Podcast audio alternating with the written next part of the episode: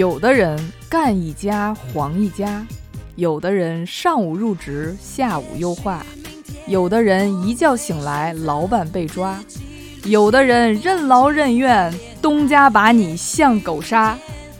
各位收音机前的听众老爷们，欢迎收听朋克电台，我是王狗。大家好，我是苏仔。嗯，大家好，我是老金。大家都知道啊，今年的大环境确实不如从前。之前那些动辄几百万的 package。只能当做互联网的佳话传了啊，package 啊，咱们能叫上名字的大厂啊，都在裁员。确实，对整个招聘环境也就变成了一个卖方市场。金老师和苏仔在今年年初都在找工作嘛？对啊。就有没有觉得今年的工作机会比以往会少很多很多呢？还真是。就我，我可能找的稍微早一点儿，对，因为我离职的时间也早一点嘛。就从去年年底，差不多十一月多开始。你就发现那个就是几个招聘软件上翻来覆去，永远就是那几家公司在招人。对对对对，就永远就是那几家，就可能本身深圳的公司也比较少吧，然后岗位也比较少。然后最离谱的是，我发现就是我离职之后，我那个岗位还在招人。嗯，但是我那个部门都没了呀，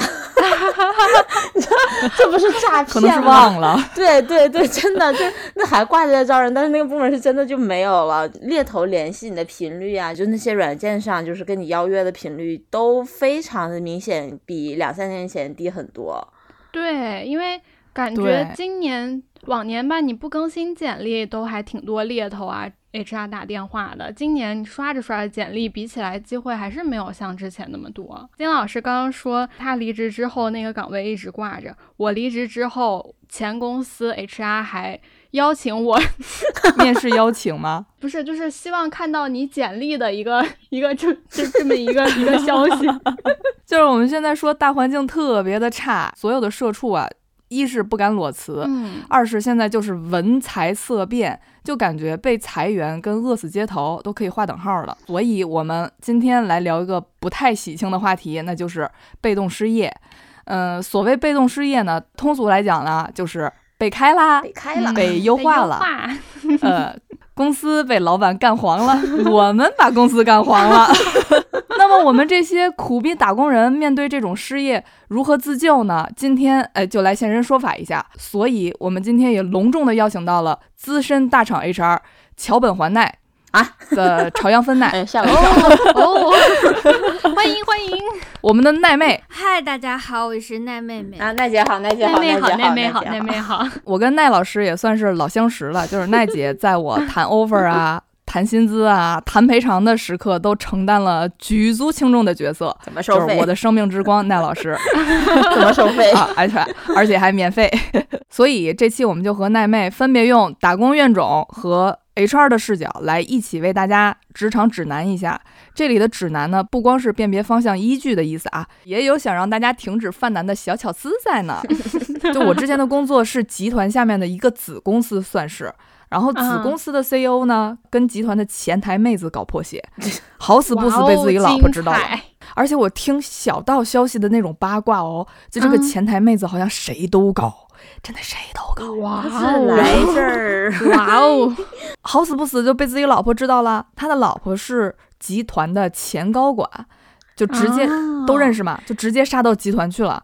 正好集团也有想搞他的意思，就逐出集团了。剩下我们这些杂兵就狗屁不懂，那时候工作经验没有特别丰富，然后真的狗屁不懂，就被一通画饼加威胁。我真的就是签了那个解除劳动合同的那个字儿，然后就乖乖回家了。签了休书。所以，所以是，所以是那个 CEO 没了，你们这个子公司业务也没了吗？呃，对。有没有一种可能，这个女生就是？嗯，派来的一个奸细，派来的一个公关，所以就真的毫无预兆，所以就想问一下奈姐，就像老板要开人的时候，会给 HR 释放一些什么信号吗？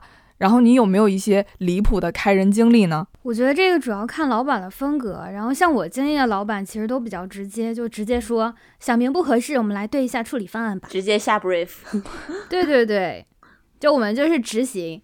然后，比如集团就是会自上而下的会有统一的方案，那这个也没什么可说的嘛，就 N 加一，然后就干嘛。然后呢，对于比如说老板没有拿定主意的，就是大家说的信号的这个事儿，就一般的话，其实会有几个方面吧，比如说可能规则上，比如打卡呀，你们本来不打卡变成打卡了，然后本来移动打卡，就你真的是真的呀，这个是真的，就两公里范围之内你就能打卡，变成连上公司 WiFi 你才能打卡。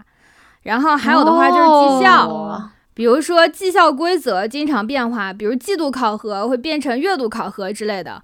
因为绩效考核它就一定是有分布的，那你其实季度会有分布和月度会有分布，那就是季度有末位跟月度有末位的区别。哦，嗯，就是无论你就是哪怕这个组的人业绩都是。拔尖儿拔尖儿了，也一定会有那么一两个倒霉蛋会背一个最差的。那这种的话就得看说，比如你们你们小组 A 全部都拔尖儿，然后那你们同业务还有小组 B 和小组 C，你们是 A、B、C 一块儿考核，然后那末位的话一般百分之五或者百分之十，这可能不同公司就不同定嘛。比如你们是百分之五的话，A、B、C 小组一共三十个人，三十乘五是六个人。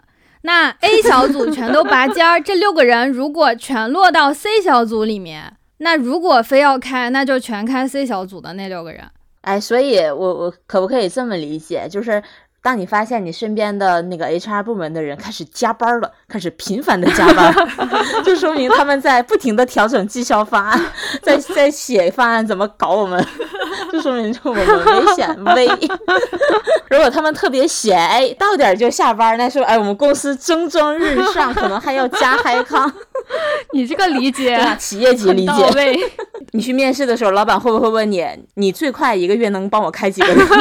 其实也分情况，你就像这种信号，其实还包括说，比如报销，你限制报销，你三本来三个月可以报销，你现在只能报销一个月之内的。然后还有说福利，福利的话，比如说还有年假，年假这个不行，年假是法定的。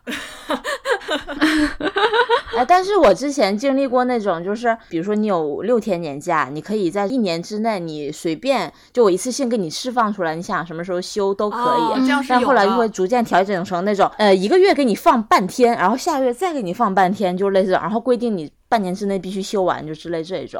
对对对对对，我之前也经历过类似这样的。这个是有可能的，年假这个事儿本身就是公司可以安排你休年假，但是你什么时候休完，我怎么给你，那咱们再另算，是吧？不同方案呗。我天呐，HR 这的方案真的好多呀！就包括那个公司一般都会有福利年假嘛，有可能这个福利年假公司说收回就收回了。嗯，对，是的，对啊，因为那是公司的福利啊。那福利比如还有像下午茶。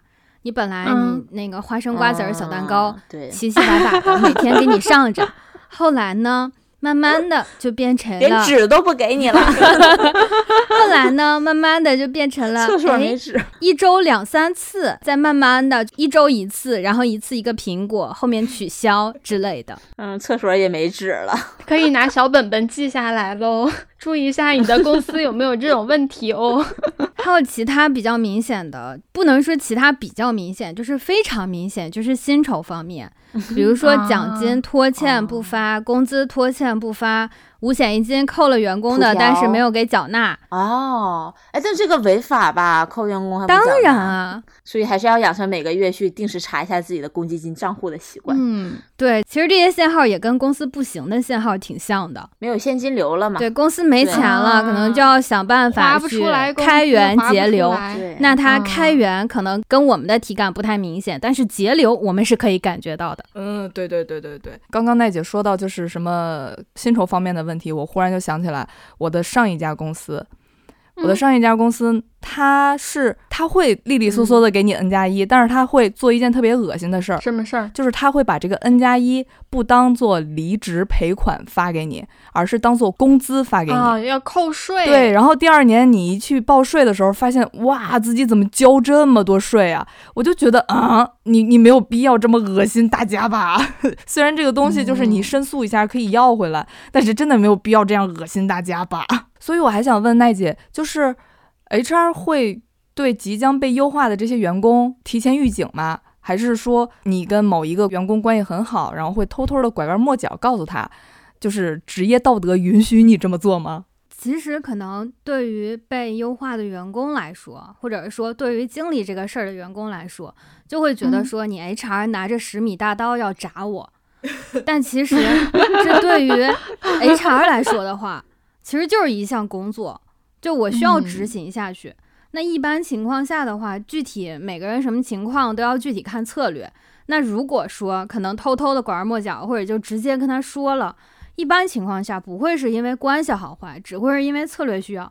因为退一步讲，事情到那一步了，大家其实也就没有什么关系好坏了。就大家就是单纯的对立 关系了，所以在这之前以及之中，HR 再去做什么或者之前做什么都会被无限放大，被当做别有用心，所以其实也没必要提前的去暗示或者说什么的，因为这样搞的就里外不是人，我图啥呢？就好像是 HR 要开你似的。嗯，我想知道，就是一个比较刁钻的问题，就是 HR 开 HR 是一个什么样的场景？一般不都是开完别人，然后自己开自己吗？HR 开 HR，我确实没有经历过，也没有 HR 开过我。但是我觉得，一般这种情况，其实不光是 HR 开 HR，就近两年大家协商这个事儿都挺多的。所以基本也都是光明正大的，你你要什么我能给什么，谈得拢就谈，谈不拢就算了。确实是大家自己都有个小本本在预警。是的，还是会有一点感觉，能提前感觉到，或许事情变得不简单起来了呢。对，而且主要现在是那个各种就是抖音呐，什么小红书乱七八糟，经常能刷到那种，就是什么资深人力总监教你如何被开除的时候谈判，就是那 种。我觉得大家都在未雨绸缪，就多少都有点技能。是的，奈姐也可能。会发现到，就是你们在谈判的时候，会发现，哎，现在的人怎么跟以前不一样？你们怎么这么熟门熟路，不好糊弄了？其实我觉得干这个事儿特别重要的就是一定要把人当人，就是不要把别人当傻子。其实大家谁都知道是怎么回事儿。希望大家都能遇到像奈姐这样靠谱的 HR 啊。那你们有没有开除一些很优秀员工的经历呢？就首先吧，你这个优秀的定义是啥呢？就如果说他单纯是，就是大家都觉得他很棒，业绩很好，但是突然有一天，对，就大家都很惊讶的那一种吧。就是如果说这个人单纯就是业绩很好，但是如果他人品很差，比如说违法违规违纪。危害公司经营，给公司造成重大损失，那就应该开除他呀。是的，是的，我我同意。那比如说在工位吃螺蛳粉儿，养乌龟。那比如说这个人各方面都特别好，业绩也好，人品也好，跟大家关系也好，也完全没有什么惹事儿的，没病没灾的。那我觉得，除非是老板脑子有泡，或者公司要凉，可能是他的星座或者属相克老板。那我觉得就是老板有脑子有泡呀。对，真是。那我们回归到刚才搞破鞋的问题，就是这还能回归呢？对，我们回归到搞破鞋的这种情况下，那如果这个员工特别优秀，然后人缘也特别好，特别会来事儿，业务能力也特别好，但是偷偷搞破鞋。被老婆呀或者老公闹到公司来了，但是呢，他工作上又没有重大失误，那 HR 该怎么办呢？就你刚刚说的好，其实都存在于他的业务能力上，跟道德其实也没有什么太大的关系，要不然这个人也不能搞破鞋，就这是我们的预设。然后一般情况下，就如果说是闹过来了，因为 HR 他一定是个中立的立场，首先。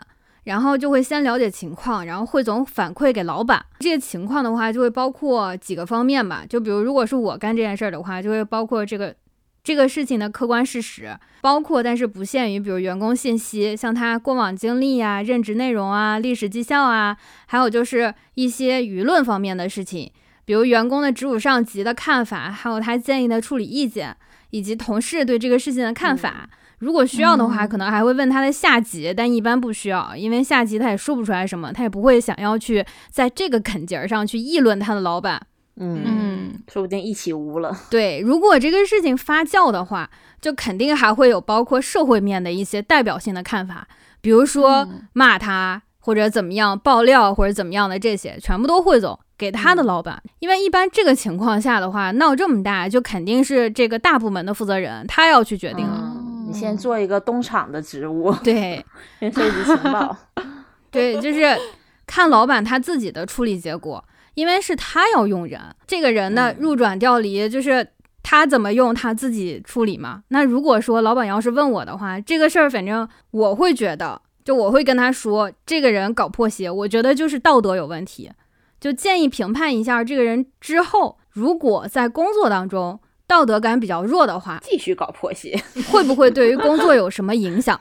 那三双破鞋，就会不会对你业务有什么影响？但是这个我感觉还是就是我代入了一下老板的角色，虽然哎有点不要脸，不是老板，就是老板的话，他可能就只 care 这个人能不能给我赚钱嘛。其实说白了，是的。就如果说他判断一下这个人如果走的话，可能对我的业绩会带来重创，我这一一条业务线没人带了，那我肯定不能让他走啊！我花钱也得给他把这个名声圆回来，是不是？比如说就是那个。那个某大义跟 那个蒋蒋叉叉，对，人家现在在那个公司活的不是也挺好的嘛？据说还升职了。这个还得看这个员工的，公司离不开他。对，还得看这个员工的重要性吧。但是 HR 就是把该做的就做了。对，不过他们能顶住这么大的压力，然后继续在这个公司，然后可以忽略掉那些背后的指指点点，我觉得他们也是个强人。那当然，给你年薪五百万，你能顶得住吗？哎呀，给我五百万，我哪还有空搞破鞋 呀？我的天呐！啊，那我想问一下，那一般来说，公司决定开除的人，他还有活下来的可能吗？可以啊，好惨呐，说的。你可以内部活水，或者是特殊情况，内部活，你可以怀个孕。啊，哎，你说你你说到怀孕这个，我来精神了。那如果就是因为我们都知道开除会有一个一个月的周期嘛，通知和被通知都都是有这么一个时间的。那如果你今天通知我了，我当天我就回家努力生孩子，努力造人，我就我就什么事儿不干了，我回家就钻被窝了。对，然后我在一个月之内努力怀上了，那该怎么办呢？可以啊，三期不能开。你要是能开着孕检单，你就拿着孕检单去勾兑。但是其实我可以跟大家科普一下，就是你怀孕一个月之内的话，一般医院是不会给你开怀孕诊断的。哦，或者不叫怀孕诊断，反正就是叫证明你怀孕的那个官方的东西。那我拿着验孕棒，那不行。你拿着验孕棒，谁知道那是？你自己的产物造成的，还是你找别人的产物造成的呢？那他要是 拿着一个没有验过的验孕棒，然后现场去，晒，我劝你们适可而止啊！我的天，这个就可以那个归类到道德败坏，对，就是属于破坏公司环境。你要是这样，我真的觉得你这个人是有点毛病在身上的。我还想知道，就是就是类似这种就比较作妖的，就是在那个离职阶段，就是你被开除的阶段比较作妖的这些员工，你们会不会有类似那种就是 HR 圈子的那种群啊什么的，就互相通报一下，说这个人脑子有点毛病，这个人就是很很容易作，就你们小心一点，他们再去你们那儿面试，千万不要收他。一般其实不会，因为。像协商离职的话，首先员工他希望拿到钱，但是他想拿到更多的钱。但是如果他作妖，他可能拿不到钱。嗯，哎，是吗？是的，对呀。像作妖的话，有几种情况，比如你危害公司经营了，你泄密了啊，那你不光拿不到钱，你还要给我钱，还要赔。对啊，我就告你，你危害我的经营了，我就要告你。就你不要作妖，就是其实我觉得啊，可能个人和公司来说，一般情况下，个人你只是一个人，你如果说真的有那 钱去请那好几个律 师，然后去给你出主意怎么样的，你可能能刚一刚。但是公司它其实是有员工关系，是有法务的。就公司的话，它肯定是首先你他人是多的，而且人家专业的人是多的。嗯，就你不要。随随便便的去作什么妖，螳臂当车。刚刚老金说想拿到更多的钱，这个我有一个亲身经历，我有一个现身说法，就是你以为你可以拿到更多的钱，其实没有的。就是一般 HR 在给你谈 N 加一的时候，他们都是有一个。类似计算器的东西，就是你什么时候入职，你什么时候离职，然后你有多少的假，然后他们把这些数全输进去之后，会有一个数字，然后这个数字就是你应该拿到的数字，就是有理有据。其实没有办法再多要些什么东西，除非就是呃你的股票啊或者什么有这些乱七八糟的，就是你你的 package 很复杂，有可能会多争取到一些。嗯，大家其实要知道，这个世界上，尤其是在中国境内，有一个东西叫劳动法。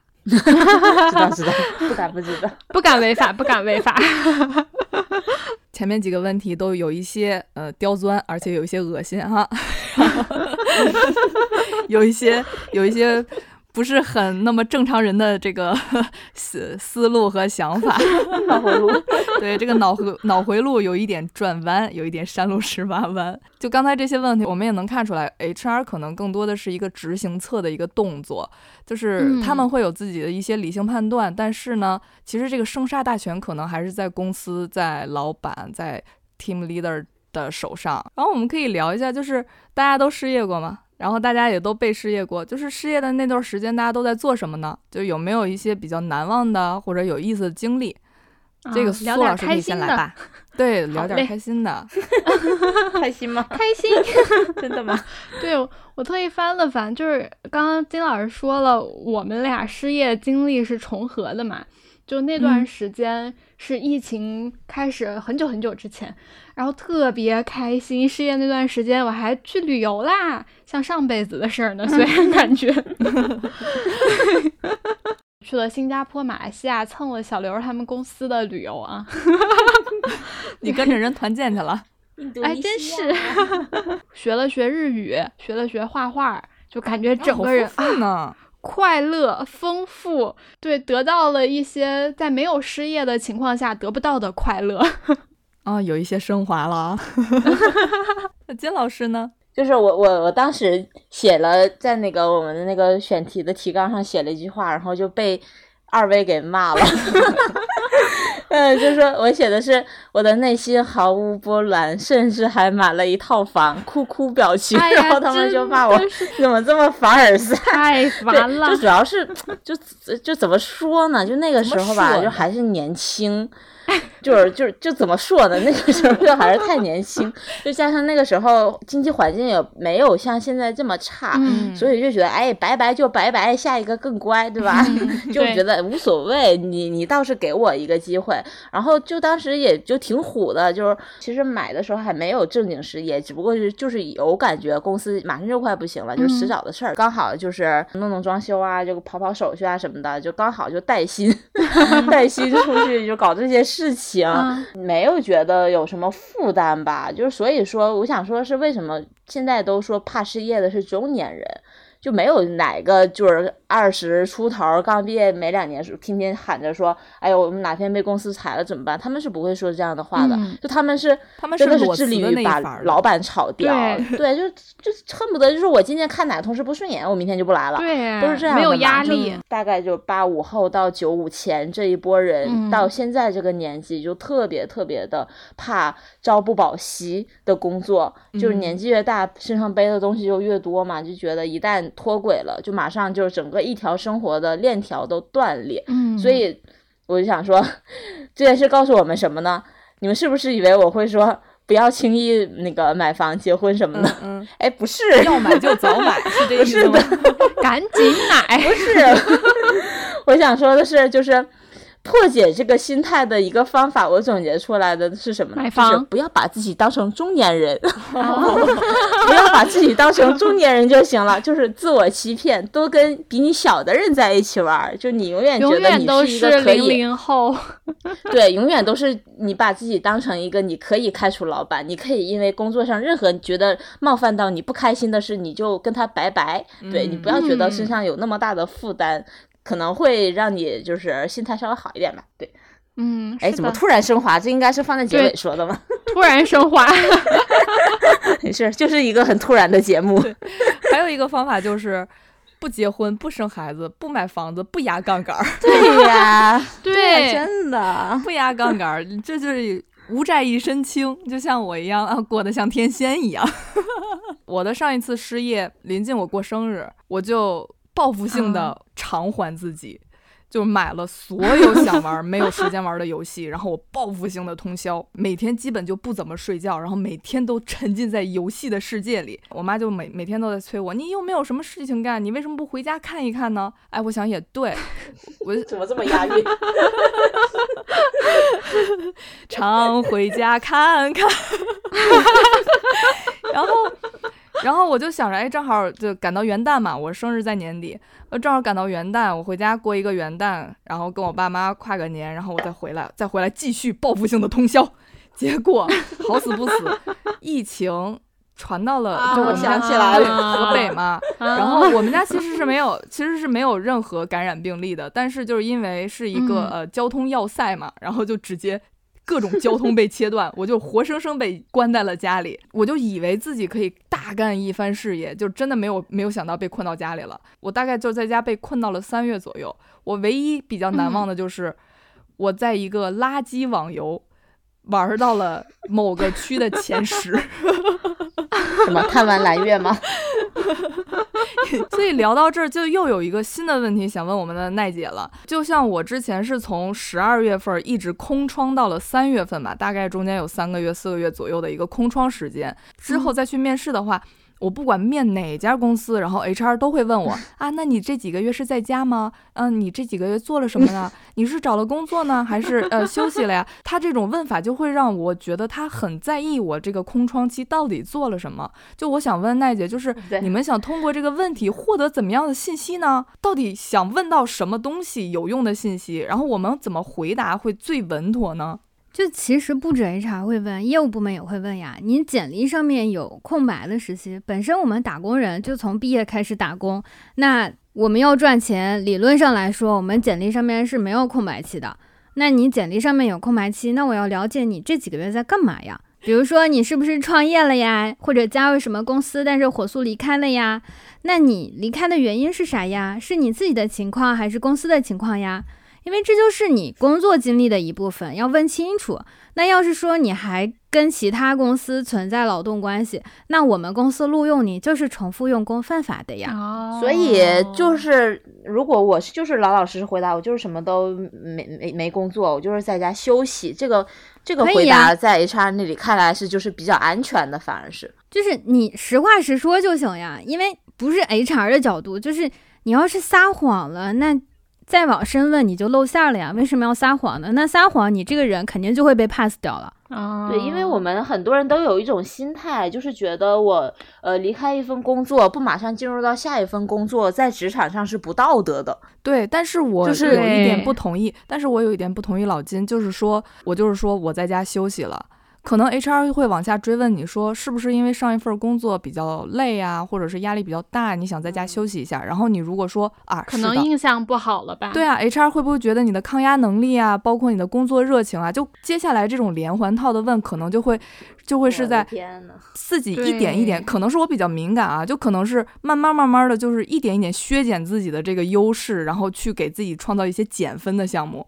其实就比如说你。就想休息，OK？那你上家工作太累了，OK？那你上家工作是个什么样的节奏呢？你要是说早上十点干到凌晨两点，然后一个月都是这样，那我完全可以理解。那你上家公司太离谱了，要我可能一星期就跑了。确实，我们上家公司就是这样的。那比如说你之前早九晚六，但你觉得压力太大了。然后你要辞职，那你是工作时间的压力还是什么样的压力？那就会再往下问一下。那如果说是你单纯的因为这个时间，这个很难。就是其实就是你的实际情况嘛，是需要了解说你自己是怎么想的。那如果说你是因为这个时间，那我会跟你说我们这儿时间是什么什么，你这个时间可以接受吗？或者你最长接受的时间是什么？本身劳动法规定八小时嘛，那你只能接受六小时，那我们也不能接受呀。耍流氓啊，这是。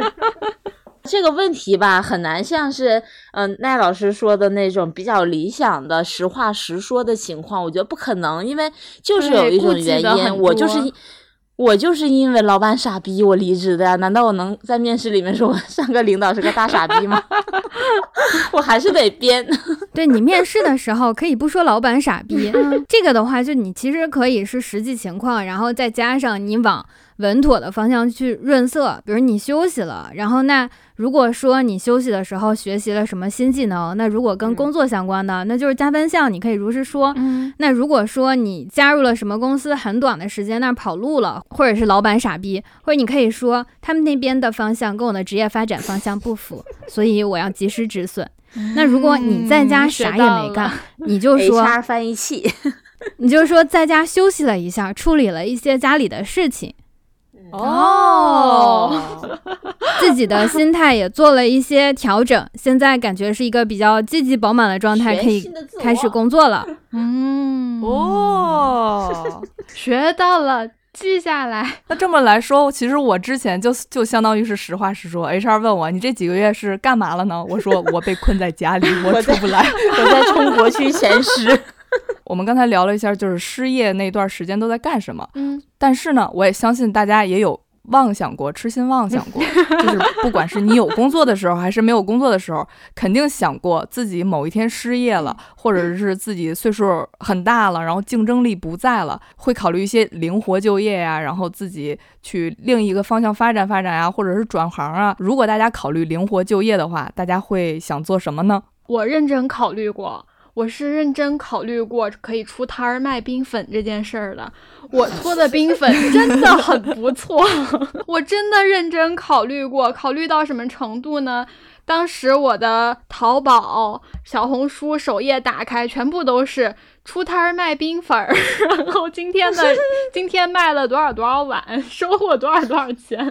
然后我的淘宝打开，还有搞创意的那种。对我淘宝打开那个首页上面就是什么那种冰粉小车，然后冰粉材料那种塑料碗儿什么之类的，真的很多。我真的有认真考虑过，希望以后有机会我可以把这个。这个职业理想发展一下，现在也就在这儿先打一波广告，就是大家之后 有能力的、有条件的，可以去深圳，然后支持一下苏老师的 冰粉事业。对，有钱的捧个钱场，有人的你来看一眼吧，给我捧个人场。其实我跟苏老师的方向不太一样，因为他考虑的是实体经济嘛。就众所周知，现在实体经济真的很难，你就动不动就，对吧？就下大雨了，就疫情了，就给你关起来了，又这个那。城管还追你，确实朝不保夕的，不可抗力太多了。所以我觉得嘛，灵活就业最重要的是灵活，对吧？就像呃，不需要什么脑力的工作，就对我们这些好歹受过一些高等教育，或者说在在公司也有一些比较好的职业经验的人来讲，就是边际收益有点低。所以呢，我觉得吧，咱们还得利用一下手头的资源。比如我们的黑土地农副产品的资源，就是我可以动员我家乡的爸爸妈妈，就叔叔伯伯，各种亲朋好友，就给我提供一些上游的供应链的原料，什么五常大米呀，卖山货。林海雪原的蜂蜜啊，就木耳啊，就是这些东西，对吧？芥末呀，对呀，就是松茸啊，对吧？多好，对，就当个二道贩子，就是也不需要囤货，也不需要仓库，咱有单咱就卖，就带着黑土地特产走出大兴安岭，走出长江黄河，就让我们的南方朋友们都能吃上正宗的五常大米。哎呀，好燃呐！二位也考虑一下入伙啊，战歌旗。就是我，我认我真的认真的考虑过，我到底是送外卖呢，还是送闪送呢？还是送同城呢？还是当家政阿姨呢？为什么不是当家政阿姨呢？还是说包一个快递站点送快递呢？然后因为呢？因为呢，就是我们现在网传都是一般三十五转行跑外卖嘛。我现在转行，少走五年弯路，直接发家致富。还有一个就是比较比较理想化的，就是我找个山头去盘一个院子，然后去做小动物的救助。你们好有钱没有一些啊，这个肯定就是自己往里折钱，就不会有一些收益的一些工作，就是满足自己的一个爱心的。溢出的一个对，但是小动物 救助怎么？它是公益的吧？它怎么赚钱呢？它没办法赚钱呀，就是只是满足我自己内心这个对，只是溢出的这个爱心，灵活就业嘛？谁说就业就要赚钱？就是赔钱的灵活就业呀，就是灵活的赔钱，就是灵活献爱心嘛，就是灵活献爱心，你这是灵活救助。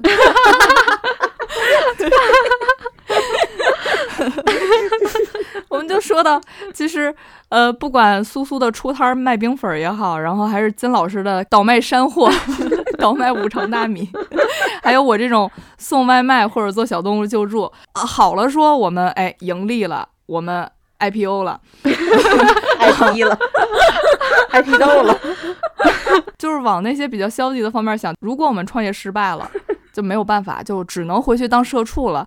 你们 HR 会对这种人有什么样的看法呢？就会对这个人的评估的维度会不会跟普通的打工社畜有什么不同吗？我觉得创业其实也就是做个项目，然后那像创业失败的话，其实我觉得创业失败会对一个人的打击其实还蛮大的。嗯，然后如果是我的话，我会比较关注他的失败原因，比如说看他自己对这个事情是不是真的有思考，就看这个人他的复盘怎么样。其次的话，我会问他的创业原因，以及他如果有机会还会不会创业。哦，对，这个很重要。嗯，是你怕他来你们公司薅资源是吗？资源是一方面了，就是谁谁到一家公司都会用这个公司资源嘛，大家共享。其实主要就是他稳定性的问题。就如果这个人他的终极梦想就是创业，他鼓掌。对，而且他其实想的是。一有机会就去创业，嗯，那其实我觉得这个人还挺，那就去创业吧，你就别赖工作，不要在这浪费青春了。我想问问奈老师，考虑过灵活就业吗？摆摊儿卖麻辣烫，你俩合一个摊儿吧？对，对我们俩可以合一个摊儿，麻辣串儿，咱俩是一个小吃街上的。对，在你那儿吃辣了，来我这儿买个冰粉儿。对，对对对对，我可以给你们提供那个原材料，然后可以给你们送外卖。对，产业链产业链来了。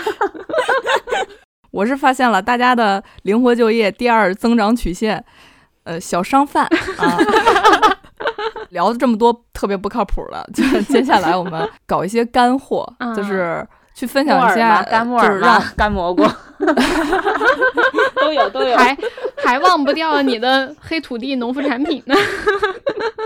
让奈老师来分享一下，就是这种被失业后的呃注意事项也好啊，谈判技巧也好啊，就是我们如何去可以为自己争争取。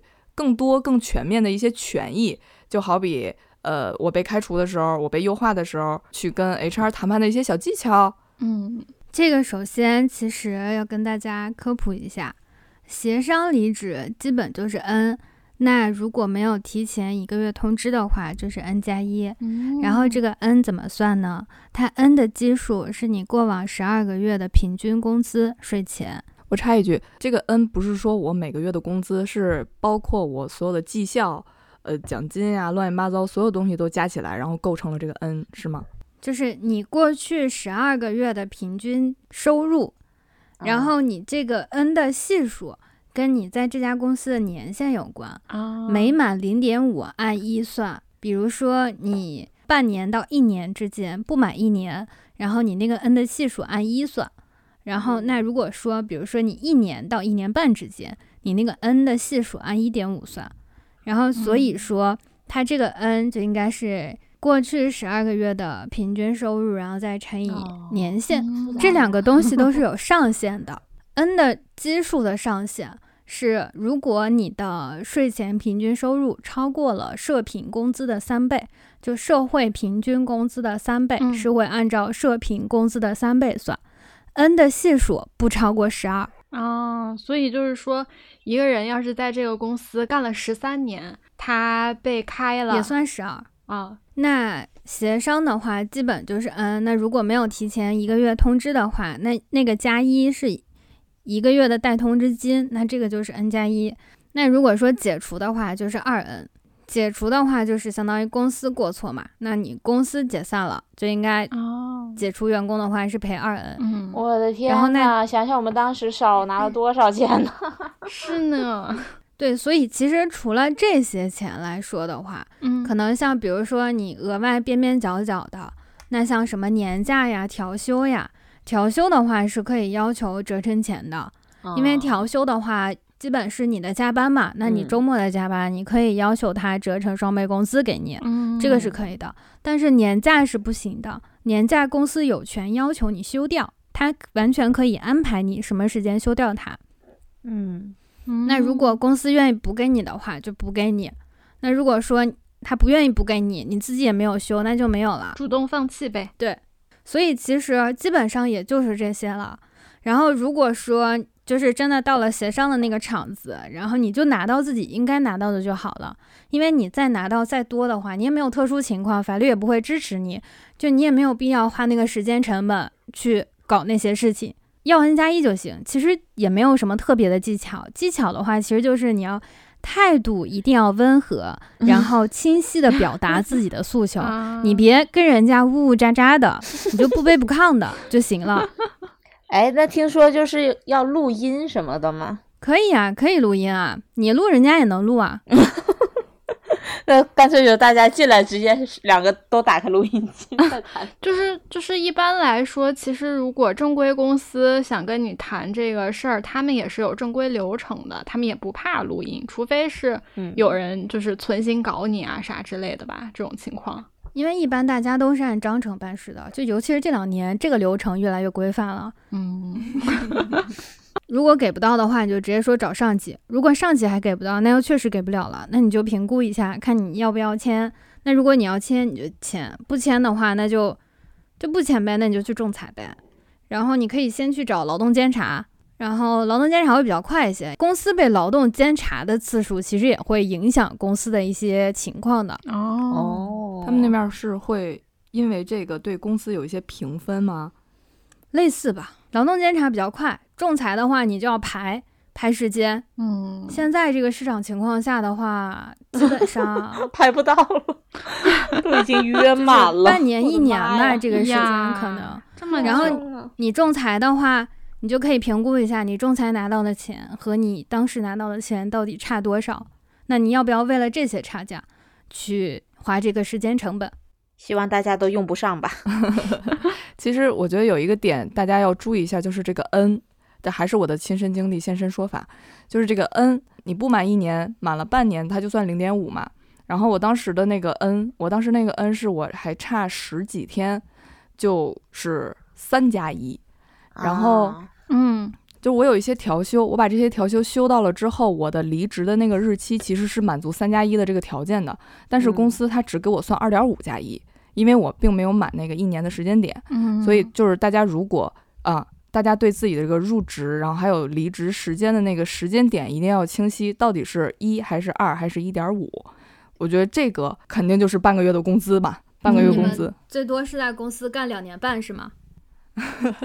不是就是一和一点五听起来会比较清晰嘛。嗯、那我还有一个问题啊，我相信也都是大家特别关心的一个问题，那就是离职证明上的主动离职和被动离职。就是我们一般谈 N 加一的时候，公司也好，HR 也好，都会比较又温和又威胁的说啊，你可以去仲裁啊，但是有这种仲裁经历，可能对你之后找工作影响比较大啊，啊、或者你的这个离职证明上会写被动离职，这是真的吗？就是我去仲裁了上家公司之后，真的会对我下一家公司有影响吗？而且我的就是因为我们都知道，就是入职新公司都要拿离职证明嘛。嗯我的那个离职证明上如果写的写了是被动离职，真的会对我的工作、对公司的人才的选择会有影响吗？就是首先啊，这个得分开看。嗯本身的话，其实经过这两年，仲裁这个现象也还蛮普遍的，所以仲裁它不是什么事儿。然后嗯从被动离职的角度上来说，或者从离职证明上来说，离职证明大概是有三种。嗯一种的话就是主动，就我们普遍意义上的主动离职证明，那个证明上可能就会写啊个人原因什么的。嗯嗯另一种的话就是协商离职证明，那这种的话可能就是两个情况吧，一个的话就是协商一致解除协议，一个情况下的话就是他也会给你个离职证明，上面会写协商一致。然后那像那我们可能普遍意义上说的被动，那个其实是解除劳动关系证明。那这个一般来说是不会有离职证明那一栏的，它只会有解除劳动关系通知书。那这个情况下的话，一般不撕破脸是不会给你发这个的。那既然你有这个，那就一定要问一下。哦，所以我到下一份工作的时候拿不出这个离职证明，其实 HR 就可以立马反应过来，哦，原来你是被那个啥了，被开了。一般拿不出离职证明就不会不会让你入职的，啊，因为现在入职是要有上家公司离职证明的原件。因为离职证明上面的话，其实是它最重要的就是你上面会有离职时间，嗯，一定是要保证说你在这家公司的入职时间是在你上家公司离职时间之后的，嗯，不然重复用工是犯法的，宝贝们。嗯，所以所以就是说，那个我我如果被公司优化掉了，我是一定要拿到那个所谓的被解除劳动关系的一个证明，当做我的离职证明。才能够进入到下一家公司。那个应该是协商一致离职吧？就是他他通过仲裁去拿到的那个才是解除劳动关系的那个吧？一般就如果优化的话，它一定是会有协商的，也不能一定吧？就一般会有协商的这这一个步骤。那协商的话，你你们就可以商量，你自己主动提，他给你个主动的离职证明。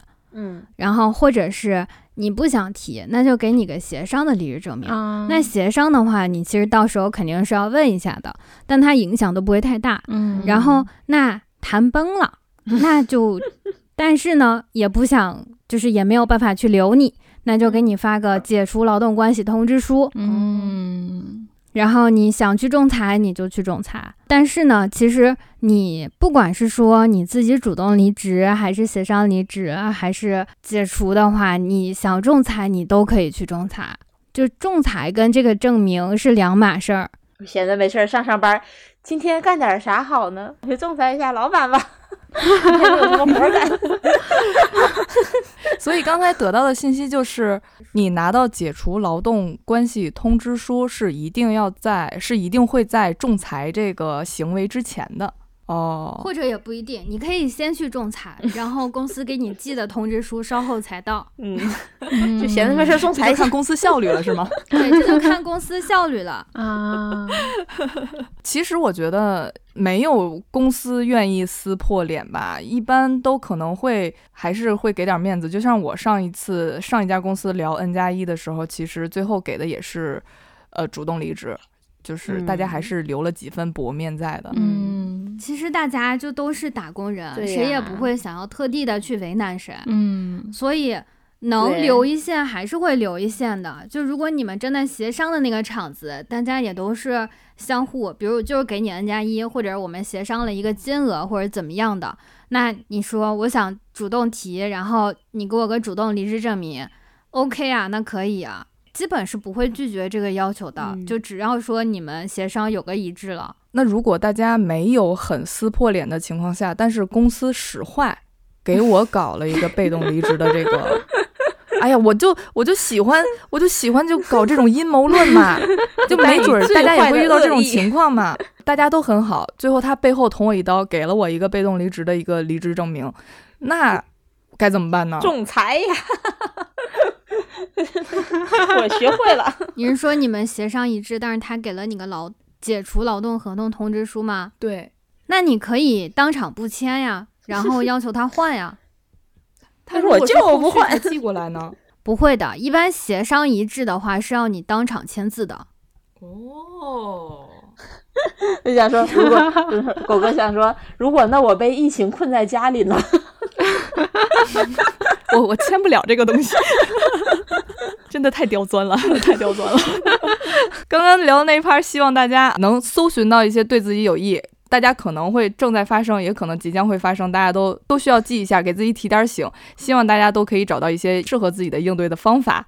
然后我们也知道，就职场一帆风顺，就不代表不会被优化。你被优化了，不一定会说明你是一个很差的一个人，又有可能是公司的架构啊，然后上层的一些策略呀。就是我们在如何破解失业焦虑上，我觉得我们可以聊一下，然后再聊一些开心的，就是我们获得自由之后的一些注意事项。作为一个。唯心的唯物主义者上线了啊！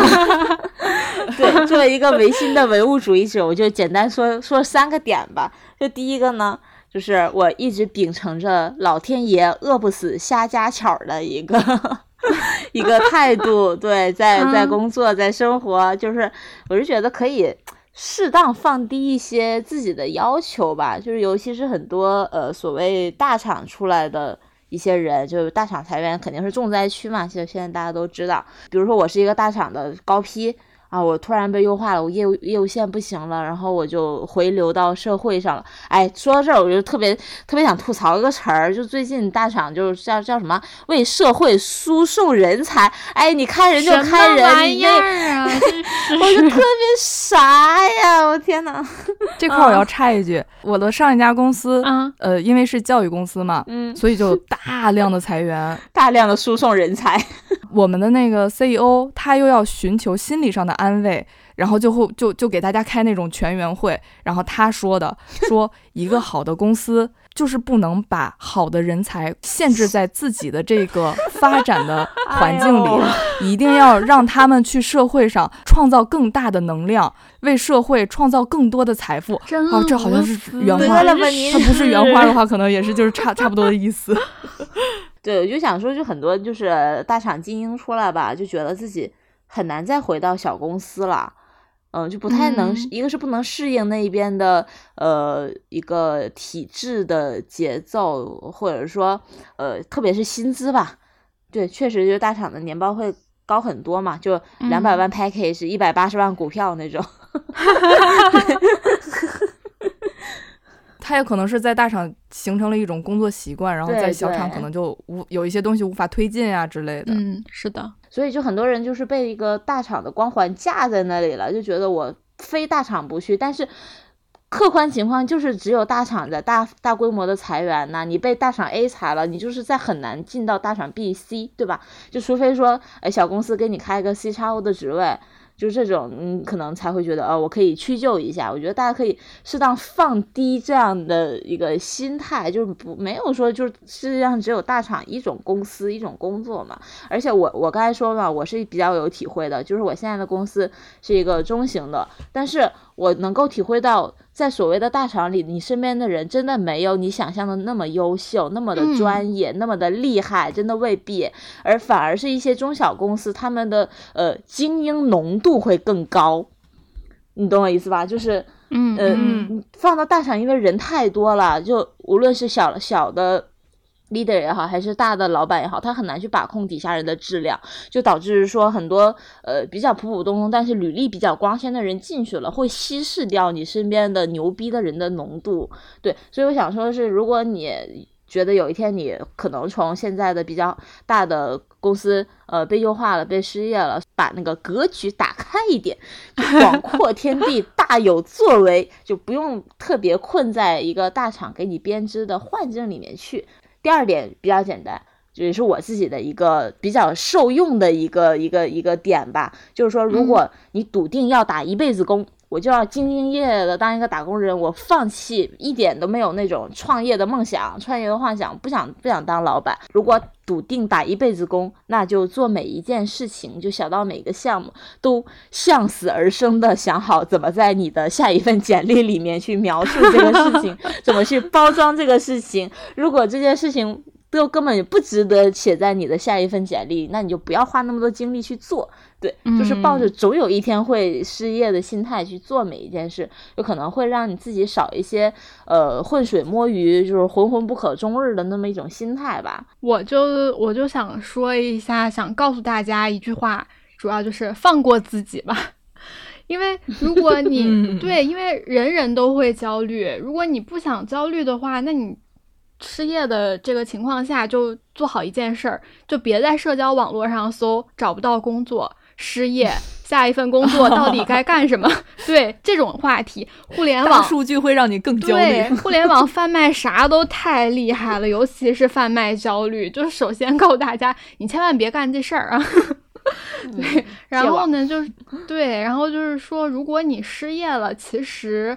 我我是这样觉得的，可能就是老天爷觉得你太累了，你该给自己放个小假了，对，你就趁着这个时间，你就该干嘛干嘛呗。因为工作毕竟它是要工作一辈子的，但是你这种自由又可以去努力做到自律的时间，是真的没有多少的。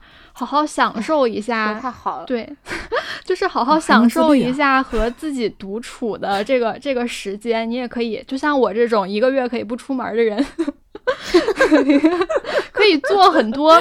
对，你可以享受生活呀，可以做很多别人。觉得可能没有什么意义，但是你自己很乐在其中的事情，对吧？就是你把你的时间，你把你的那个维度拉长一点，对，会发现其实你就算 gap 这半年、这一年，只是占你整个人生中很小很小的一点点而已。对对对。就前一阵儿不是有一个比较流行的说法嘛，就是有个段子说有个人他去呃面试工作，然后那个 HR 问你你怎么看待你中间空白的这半年，然后那个人说这半年是我人生中最快乐的半年，我也 是，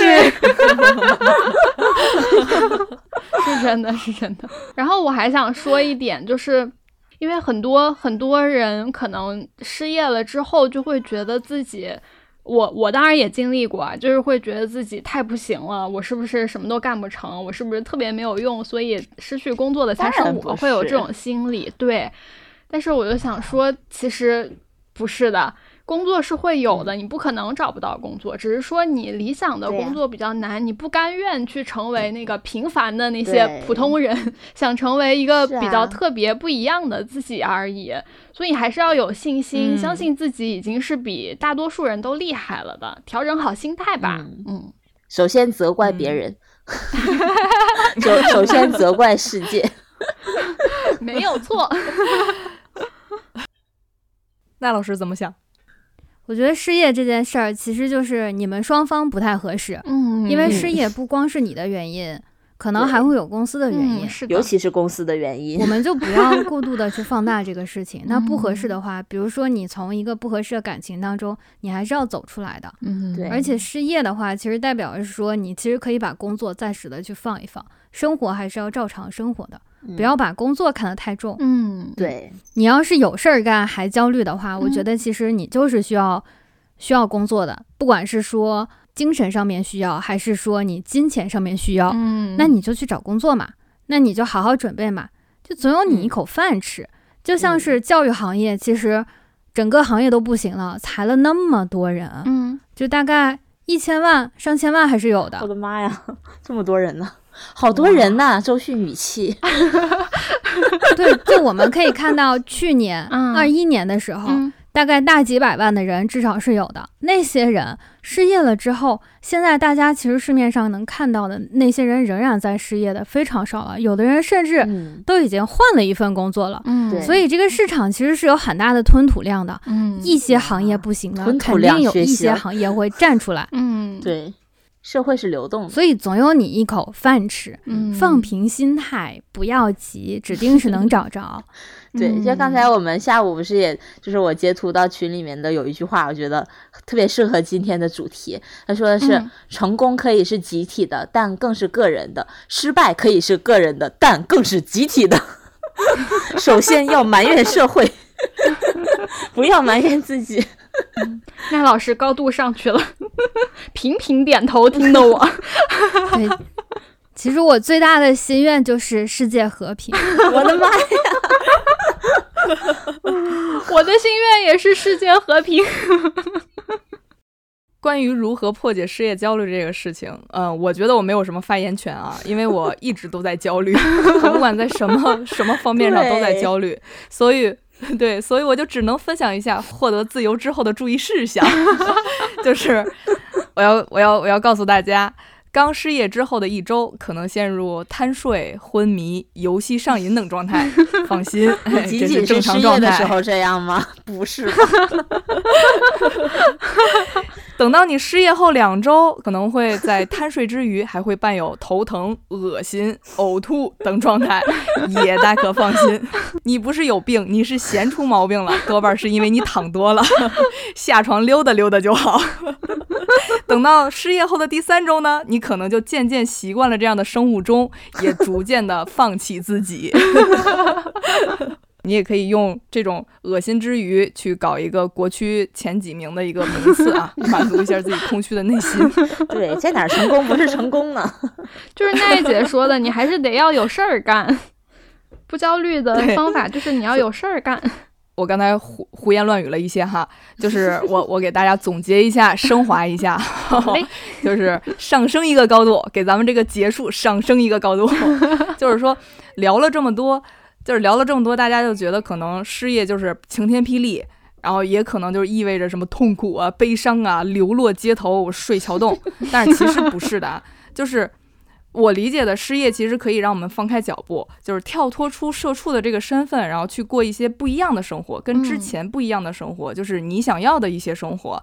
就是你可以去玩儿，然后你可以去疯，然后你也可以去闷头的睡他个天荒地老。